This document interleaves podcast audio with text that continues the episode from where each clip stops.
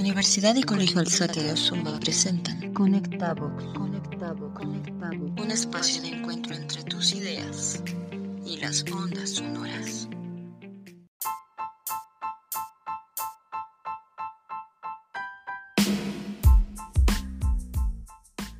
El día de hoy vamos a hablar de uno de los temas que han estado más de moda en los últimos días, que es el papel del padre dentro de la familia.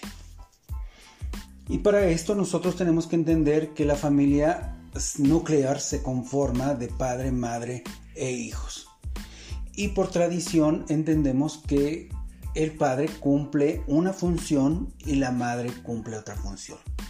La función del padre es aquella de ser proveedor, es decir, salir a trabajar y traer el dinero para que se puedan satisfacer las necesidades propias de la familia.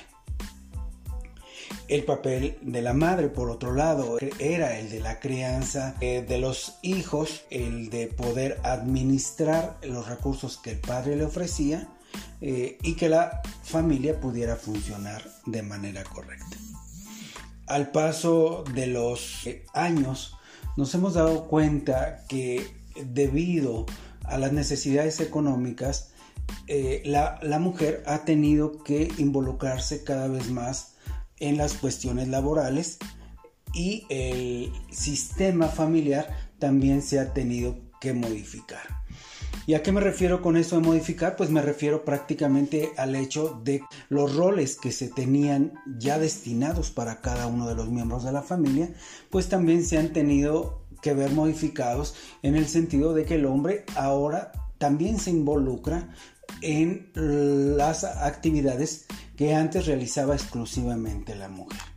Entonces estamos hablando de una nueva paternidad, estamos hablando de un hombre que eh, cada vez está más comprometido con, el, eh, con la educación de los hijos y una madre inserta en las cuestiones económicas y que de alguna manera el compartir eh, estas actividades han hecho que la familia nuclear sufra algunas modificaciones, como lo decía eh, en un principio. Sin embargo, el rol, del, el rol del padre sigue siendo el mismo en algunos puntos. ¿En qué puntos? Pues prácticamente en el que el padre pues es aquel que está al pendiente y que le muestra seguridad a la, eh, a la familia. ¿En qué sentido le da, le da seguridad? Pues eh, debido a que por cuestiones biológicas el hombre es más fuerte que la mujer y eh, pues sale, ¿no? Sale al, al frente cuando hay alguna situación particular.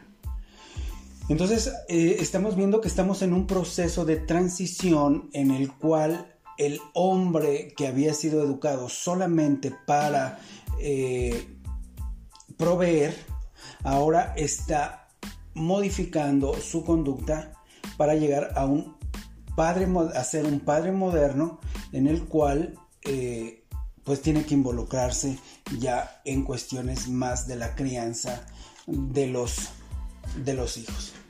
Que quede claro que estamos hablando de un proceso de transición y que tenemos que hablar de un cambio de modelo en la educación, sobre todo de los varones, que son los que en este momento están involucrados en este sentido.